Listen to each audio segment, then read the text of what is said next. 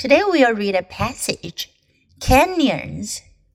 Have you ever heard of the Grand Canyon? It is one of the largest canyons in the world. A canyon is a deep crack in the earth. There are cliffs on each side. Sometimes a river flows through it. Many animals live in canyons. Gray squirrels make their homes there. Rabbits and mice live there. So do hawks and owls. Long ago, people used to live in caves above canyons.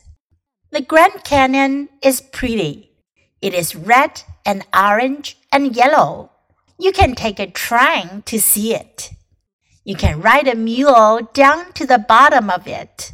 You can even raft on the river that goes through the Grand Canyon.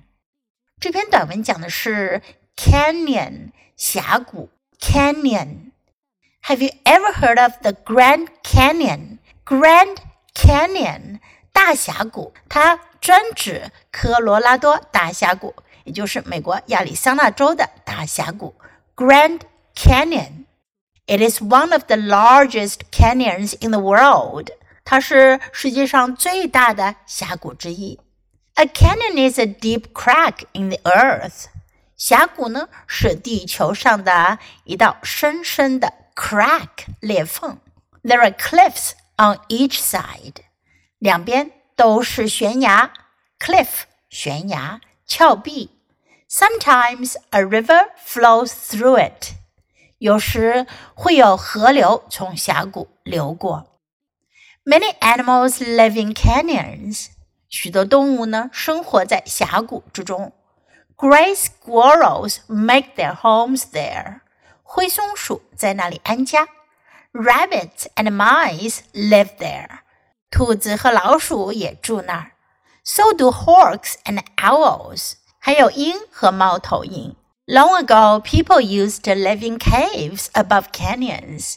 很久之前，long ago，很久之前，人们 used to 曾经，过去常常曾经住在 cave 山洞，在峡谷上方的山洞里。The Grand Canyon is pretty，大峡谷很美。It is red and orange and yellow，大峡谷是红色的、橙色的和黄色的。You can take a train to see it，你可以乘坐火车去看。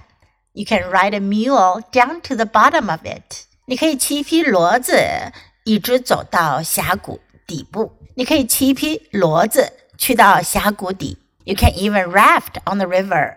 Raft 是木筏，在这里用作动词，表示乘坐木筏。That goes through the Grand Canyon，就是说 river 是穿过大峡谷的河流。Now let's read the passage together. Canyons have you ever heard of the Grand Canyon? It is one of the largest canyons in the world. A canyon is a deep crack in the earth. There are cliffs on each side. Sometimes a river flows through it. Many animals live in canyons. Gray squirrels make their homes there. Rabbits and mice live there. So do hawks and owls. Long ago, people used to live in caves above canyons. The Grand Canyon is pretty. It is red and orange and yellow. You can take a train to see it. You can ride a mule down to the bottom of it. You can even raft on the river that goes through the Grand Canyon. 今天的小短文你喜欢吗？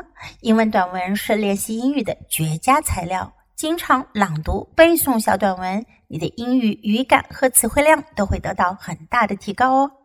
关注 U 英语公众号，可以看到短文的内容和译文。Thanks for listening。喜欢的话，别忘了给 Trace 老师点赞。Until next time，goodbye。